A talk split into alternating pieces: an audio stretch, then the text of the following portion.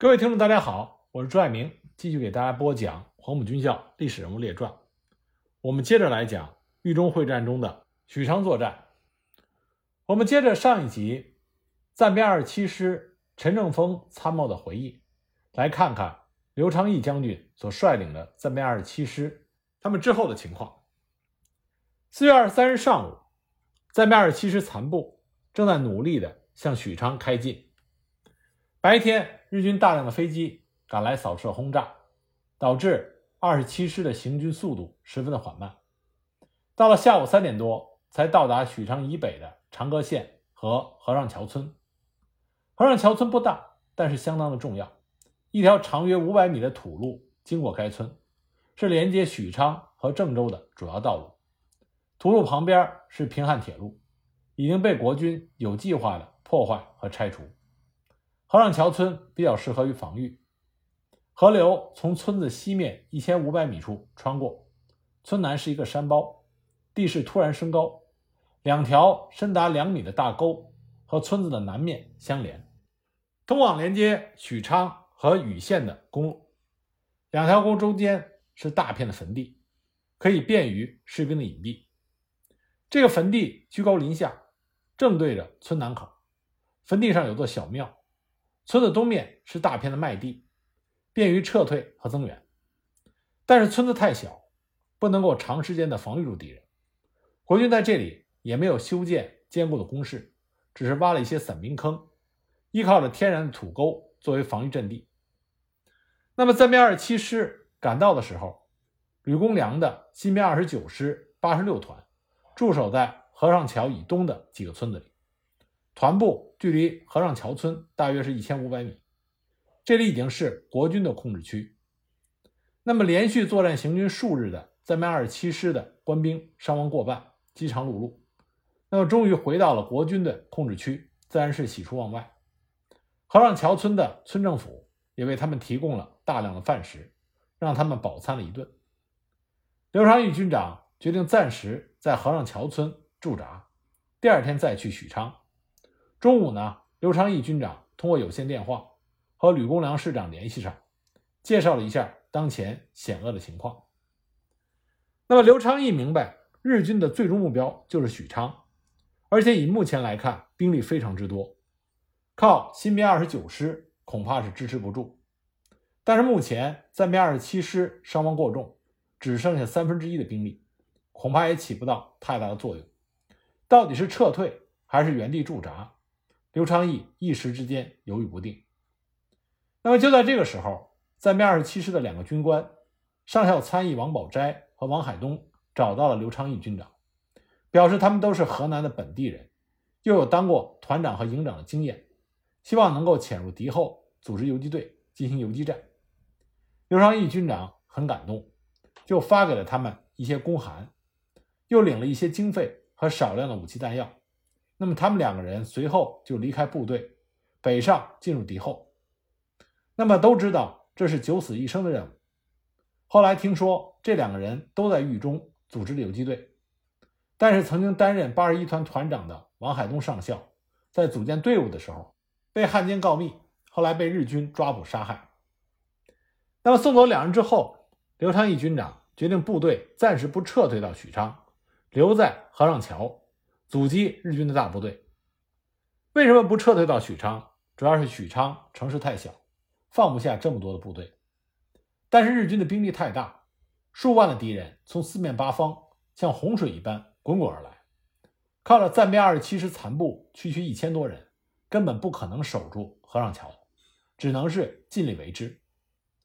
下午四点，外围的一个侦察兵跑来汇报，说河上桥北面两公里处。出现了日军一个大队，约一千多人，正在向河上桥高速的开进。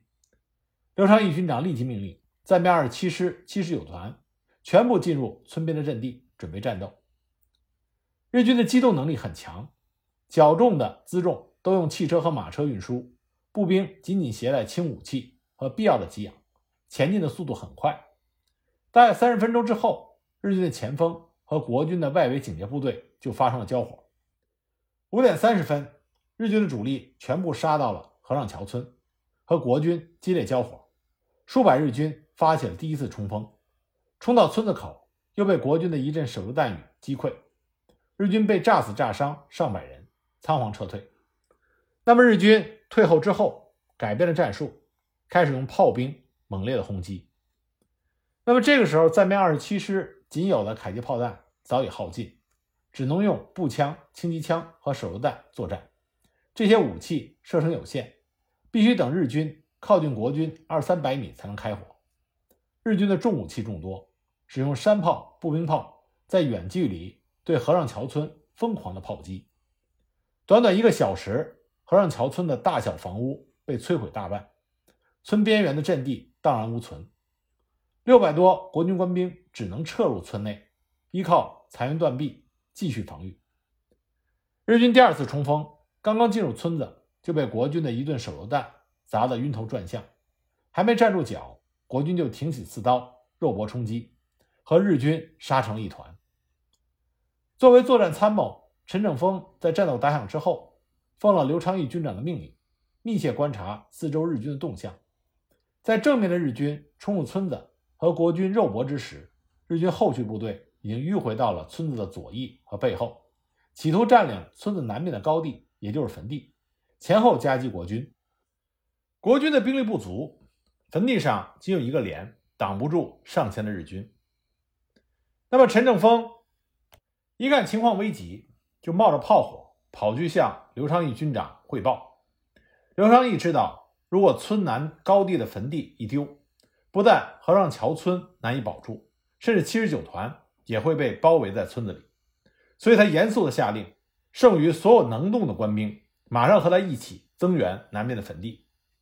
命令刚下，刘长义就率领仅剩的湖光耀营、特务连和军官队向村南狂奔而去，甚至村公所里面的几名警察和一些民团的乡勇也拿起了警用的手枪和步枪，跟随着国军一起冲了过去。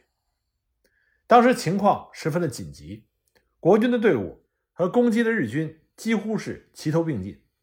国军冲到村南口的石桥上时，日军已经在几百米外涉水过了桥，立即向国军射击。那么国军当先冲到桥上的几名官兵中弹落水。这个时候本应该离开石桥，同样涉水过河，以躲避日军的枪弹。可是时间已经来不及了，所以刘长义一面指挥用轻机枪压制日军的火力，一面命令国军的官兵以低姿态跑步强行冲过日军的火力封锁线。由于国军的英勇无畏，所以抢先一步增援到了高地的坟地。国军刚刚在坟地上架起了机枪，日军就杀到了。那么国军居高临下，对准日军一阵扫射，日军被国军的火力急袭打得大乱，慌忙的向后退却，跳入了村南的土沟里。国军就勉强守住了河上桥村。那么日军自然不肯善罢甘休，从晚上七点开始。日军开始集中兵力，连续不断的冲击坟地，战斗非常激烈。万幸这个时候已经是黑夜，周围一片漆黑，日军的炮兵无法精确炮击，只能依靠轻武器。日军以大量的机枪疯狂的扫射坟地，火力极为惊人。当时坟地上唯一那座小庙的庙顶，被日军机枪扫射的弹雨给掀飞了。高地上仅有的几棵小树也被打得光秃秃的。河上桥村内坟地以及周边的几个村子都在血战，暂编二十七师和新编二十九师八十六团全线和日军交火。这个时候，刘昌义军长听见村东麦田里似乎有枪声，判断敌人可能利用麦田从村子的东面偷袭，就命令陈正峰率领军官队去麦田防御，同时联络了八十六团的姚俊明团长，抽调了一个连到麦田。这一百多人的军官队本来都是备级军官，是全军选拔的优秀的参谋人员，并不是用来作战的。但是情况紧急，无兵可用，连他们也在第一时间冲上了战场。这些参谋很多都是书呆子，不能打仗，都戴着眼镜。谁知道在几天的战斗中，军官队的参谋们誓死和日军拼命，无论是冲锋还是肉搏，丝毫没有畏惧，歼灭了不少敌人。但是仅仅几天时间，军官队也伤亡大半。那么他们只剩下二十多人还没有受伤，全部交给了陈正峰带到了麦田。陈正峰在麦田部署好阵地之后，立即提着手枪，独自赶到了新编二十九师八十六团阵地，找到了姚团长，要求提供一个连的部队。没想到姚团长为难地说：“现在战况太激烈，我这里就剩团部这一个警卫排做预备队，就是这个排，也只是到万不得已的时候才能用，实在是没有部队可用，没有办法。”当时姚团长的团部。距离和尚桥村不过一千五百米，日军的子弹打在了团部外的土墙上，不断的有炮弹落在附近。陈正峰从团部看出去，到处都是爆炸和射击的火光，日军以绝对的兵力优势四面冲击。那么国军奋力抵抗，陈正峰深感姚团长自己尚且独木难支，就强行让他抽调部队给我们，甚至会导致阵地全线的崩溃。所以呢？陈正峰只能自己回到麦田，带着二十多人勉强防御。他刚回到麦田，就听到近处有枪声和大片日语的喊话声，有数百的日军已经距离麦田不过几百米，马上就要进攻了。依靠军官团区区二十多人，怎么能够对付几百日军呢？所以他急忙跑到坟地找刘长义汇报情况。没想到他跑到距离坟地还有二百多米的时候。突然发现有一个人快速的跑来，陈正峰立刻就隐蔽在麦田里，举起手枪，大喊口令。结果才发现，这正是刘昌义军长。那么刘昌义就跟陈正峰说：“现在到处都是厮杀，他的卫兵班几个人也派到村里拼刺刀去了，身边已经没有卫兵可以带了。那么他怕陈正峰这边守不住，所以特地来看看。”陈正峰马上就告诉刘昌义，日军已经杀到了眼皮子底下。话还没说完，日军的一挺机枪已经从距离他们不到五十米的地方扫射过来，接着又是一阵步枪的声音。陈正峰拉住刘昌义，弯腰跑了几步，钻到一个已经迁葬的墓穴里。军官队的二十多人已经和日军激烈交火了，坟地上的特务连也用机枪向麦田日军的侧面射击。那么坟地的枪声更加密集，日军集中了重兵。反复冲击坟地上胡光耀的第三营，国军是四面受敌，苦苦支撑。那么就在这个时候，陈正峰身边的刘昌义突然从墓穴里面一跃而起，大声骂着：“老子跟小鬼子拼了！”他脱下大衣扔到一边，又摘掉军帽甩到老远，举起手枪就要冲过去和日军拼命。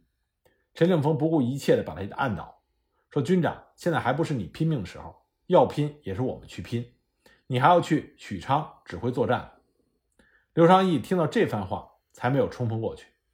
那么日军已经占领了河上桥村的北面，村内七十九团区区六百多人，寡不敌众，逐步退到村南和坟地上的日军相邻，利用村内的房屋继续进战。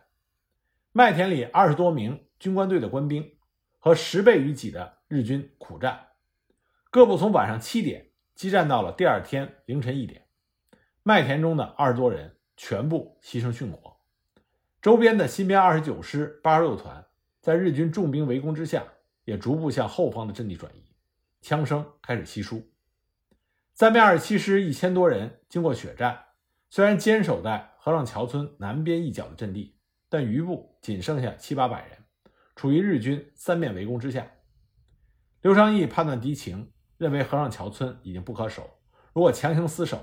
既不可能击退或者消灭数倍的日军，更不可能长期防御。等到天亮，日军必然会用重炮反复的轰击村南的小小阵地。到那个时候，这七八百人肯定是全军覆没。所以他果断的下令突围。凌晨一点五十分，刘昌义军长指挥小部队向村东佯攻逆袭，日军中计，调转枪口向村东胡乱的扫射。周边的日军也都向村东靠近，国军主力趁机就火速的放弃阵地，向后方高速突围。那么日军因为和国军战斗了一天，伤亡也比较大。虽然明知国军正在突围，但是日军怕中埋伏，不敢追击，只在原地盲目射击。那么暂编二十七军的部队就顺利的突出重围，向许昌前进。那么吕公良师长在得知刘昌义军长试图在河上桥亲自肉搏冲锋之后，深感敬佩。出于保护刘军长的考虑，吕公良命令部下立即将刘昌义军长接到了许昌。二十四日凌晨七点，刘昌义军长率领残部赶到了许昌。这个时候，他麾下的部队已经所剩无几，七十九团一千多人，目前仅剩五百人。从新编二十九师八十六团抽调走的胡光耀第三营，只剩下了一个加强连的兵力。那么，吕公良师长命令三营回归原建制，准备保卫许昌城。经过了三天惨烈的外围作战，到了四月二十六日，庞大的日军各部击破了国军的拼死拦截，攻击前进到了许昌附近。鉴于条件成熟，日军于四月二十六日下达了直接攻击许昌城的。最后命令。那么主攻许昌城的日军是三十七师团独立混成第七旅团以及炮兵部队，总兵力约为三万人，其余部队负责增援、协同和策应。那么日军以近十万的重兵包围许昌，为什么只用近三万人去打呢？主要没必要用这么多的兵力，许昌城太小，真的把十万重兵都去攻城，恐怕许昌城内也展不开这么多的兵力。日军估计国军守军不过两三千人，使用三万的兵力已经绰绰有余。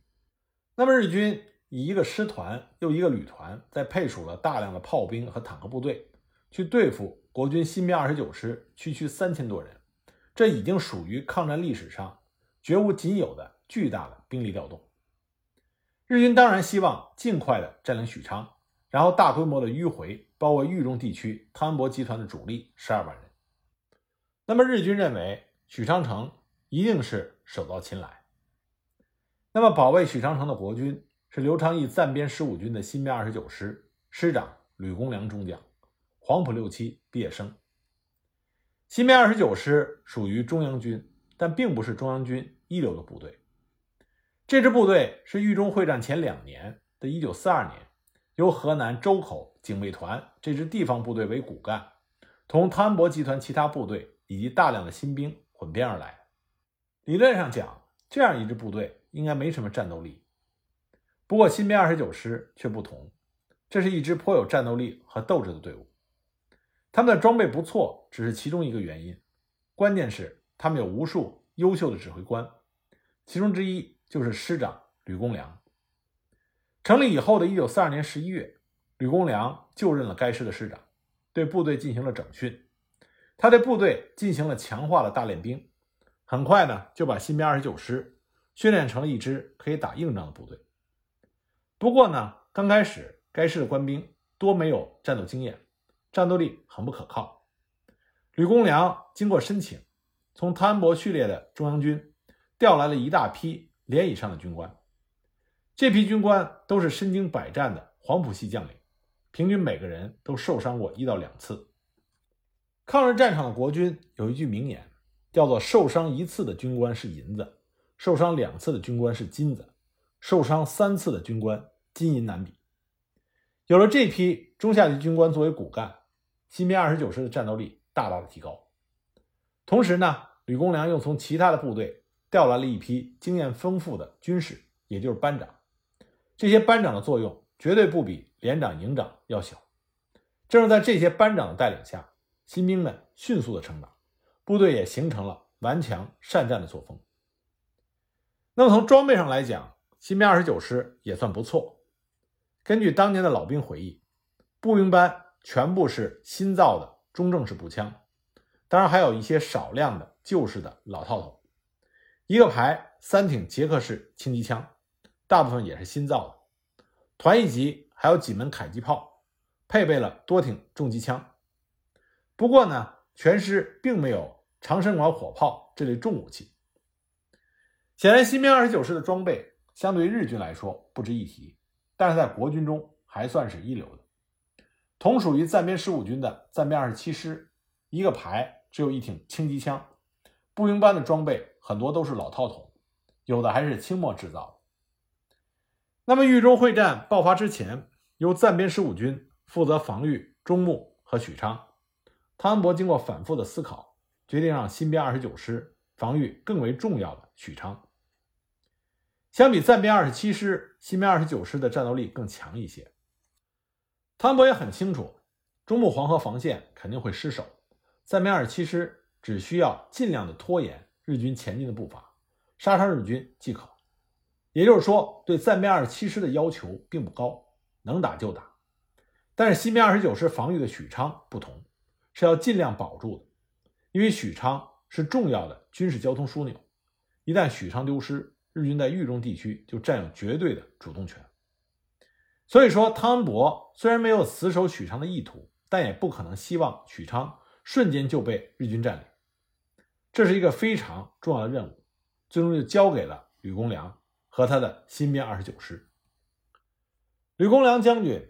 是中央军中有名的儒将，接触过他的人都说，他不像一般的高级军官那样强悍雄健，看起来比较温和，谈吐很有礼貌，身材也并非高大粗壮，而是高而瘦削。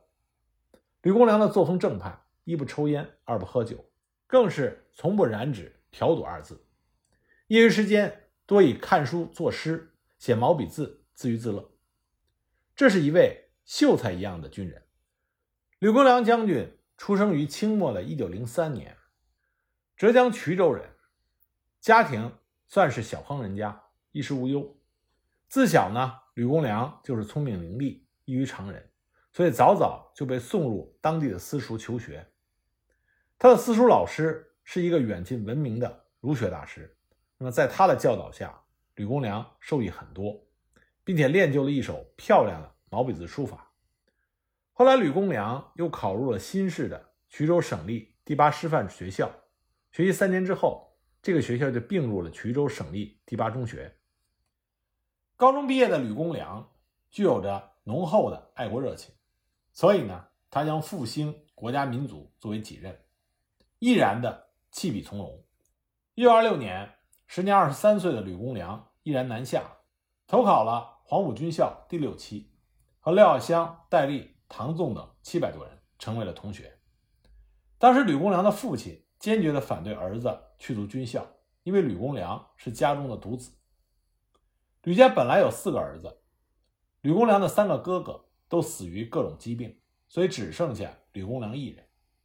当兵就要打仗，打仗就可能会战死。那么父亲一向把忠厚孝顺的小儿子视为掌上明珠，怎么可能让他参军去冒险？但吕公良毅然决然地南下，进入了黄埔军校。他毕业之后，被分配到后来号称第六大主力的国军精锐十三军八十九师，担任见习排长。之后的十多年，他参加了十三军几乎所有的大战。早在一九三六年，国军十四年抗战第一场大胜，也就是绥远抗战，击溃日军操纵的伪军的时候。吕公良已经是十三军八十九师参谋处长。抗战爆发之后，吕公良所在的十三军历经了无数重大的会战，吕公良侥幸没有牺牲，率领所部奋勇杀敌，非常受到汤恩伯的赏识。汤恩伯观察了吕公良多年，认为他不怕死，极有胆识，并且富有指挥才能。一九三七年抗战刚刚打响的时候，当十三军奉命开入南口。进行了南口会战，吕公良所在的八十九师乘坐火车刚刚到达张家口，就遭到了日军飞机的轰炸，车上的官兵纷纷跳下火车躲避，但是吕公良并不下车，他神色自若地和战友们聊天当然，他不是不知道危险，而是希望借此稳定部下的紧张情绪。南口会战结束之后，八十九师奉命赶赴山西中部支援商震部。已经升为师参谋长的吕公良和师长王仲廉配合，一举救出了被围困的商镇，重创了日军。一九三八年的台儿庄会战，八十九师作战得力，歼灭了大量的日军，迫使日军迅速攻占台儿庄的计划泡汤。此战过后，指挥能力突出的吕公良被提升为八十五军参谋长，后来又因为师长李雪中的强烈要求，将吕公良调回了八十九师。继续担任参谋长。一九三八年的武汉会战，吕公良的表现相当的出色。激战中，八十九师的师部一度被日军包围，危急时刻，吕公良给师部的每个人发了两个手榴弹，自己也带了两个，要求大家一旦被日军发现，务必自尽，绝对不能做俘虏。武汉会战之后，汤恩伯认为吕公良可以担任大任，所以就任命他为十三军的参谋长。十三军是汤恩伯的看家老本嫡系部队，能够让吕公良担任十三军的参谋长，足以证明汤恩伯认为他能力超群。那么，一九四二年，汤恩伯奉命组建全新的新编二十九师，并且要求迅速地将这支地方部队训练成一流的中央军。汤恩伯思考良久，把这个重任就交给了能力出色的吕公良，任命他为新编二十九师师长，中将军衔。吕公良他治军严格，军纪严明，擅长练兵，更擅长打硬仗。早在他担任八十九师师参谋长期间，曾经有一个金铺老板找到军队，控告三个八十九师的士兵持枪抢劫了他的金铺。吕公良对这几个家伙严惩。他找到这三个犯罪的士兵，将他们押赴金铺所在的县城，公开枪毙，并且补偿了金铺老板三百元的损失。吕公良是一个作风严谨、对自己和部下要求非常严格的人。他对他的部下说：“军人要一不怕死，二不怕苦，树立抗战必胜的信心，不能中途退却。如果做不到这一点，现在离开部队回去当老百姓还来得及。他绝不强求。”他作风严谨，凡事都是以身作则。他主张官兵同甘共苦，经常说官兵如果不能互相的关爱，部队就没有战斗力。他规定营以下的军官不准设小灶，和战士一起吃大锅饭，共同生活。在军需困难的情况下，官兵一律穿草鞋，而他自己也跟着底下的官兵一样穿着草鞋。常年的军旅生活。让他养成了注重军容军纪的好习惯。大热天的时候，他的上衣扣总是扣得整整齐齐；寒冬腊月，也绝不把手伸进裤袋中取暖。他经常说：“军风军纪不好的部队是打不好仗的。”夏季，他身先士卒，率部过摸爬滚打，苦练三伏。在日常的工作事务中，军训计划的拟定、作战命令的起草下达，他都是亲自过问修改，从不嫌麻烦。也绝不会偷懒。正是因为吕公良的诚恳正直，对部下们发自内心的关心，所以官兵们对他都是非常的尊敬和爱戴。当时因为国军的军费严重的不足，所以几乎所有的部队都有吃空饷的行为。但是吕公良从不搞这一套，每次点名他都亲自抽查，随机点出几个人，然后问连长这个人叫什么名字、多大年龄、什么地方人、什么时候入伍。如果连长答不出，立刻追查这个连长是不是吃空饷。一旦确认是吃空饷而弄虚作假，吕公良立即给予当事人严惩。所以吕公良的麾下没有吃空饷这种现象，部队都是满员的，军官也不能借此捞钱。那么士兵们也对军官比较尊敬，生活苦一些，一般也不抱怨。对部下要求严格，吕公良自己更是从来不。贪污受贿，清廉这两个字做得很好。吕公良曾经担任过周口警备司令，而周口又是极为重要的前线交通枢纽，也是日伪走私的要道，很多走私商人和鸦片贩子混迹其中。当时敌我控制区因为战争导致一些物资的短缺，只要能够运过去，就可以争取数倍甚至十倍的暴利，但从客观上也就帮助日军稳定了日战区的局面。对全国抗战是不利的。那么一些商人不顾民族大义，以赚钱为第一目的，出巨资行贿吕公良。他们希望吕公良能够给个方便，让他们做走私生意。这种事只要吕公良点个头，半年赚个一两万的银元如探囊取物。但是吕公良断然拒绝。期间，吕公良的部队查获了大量的鸦片等毒品，价值也是高达十多万银元。在当年中国很多地方，鸦片就等同于流通货币，就是钱。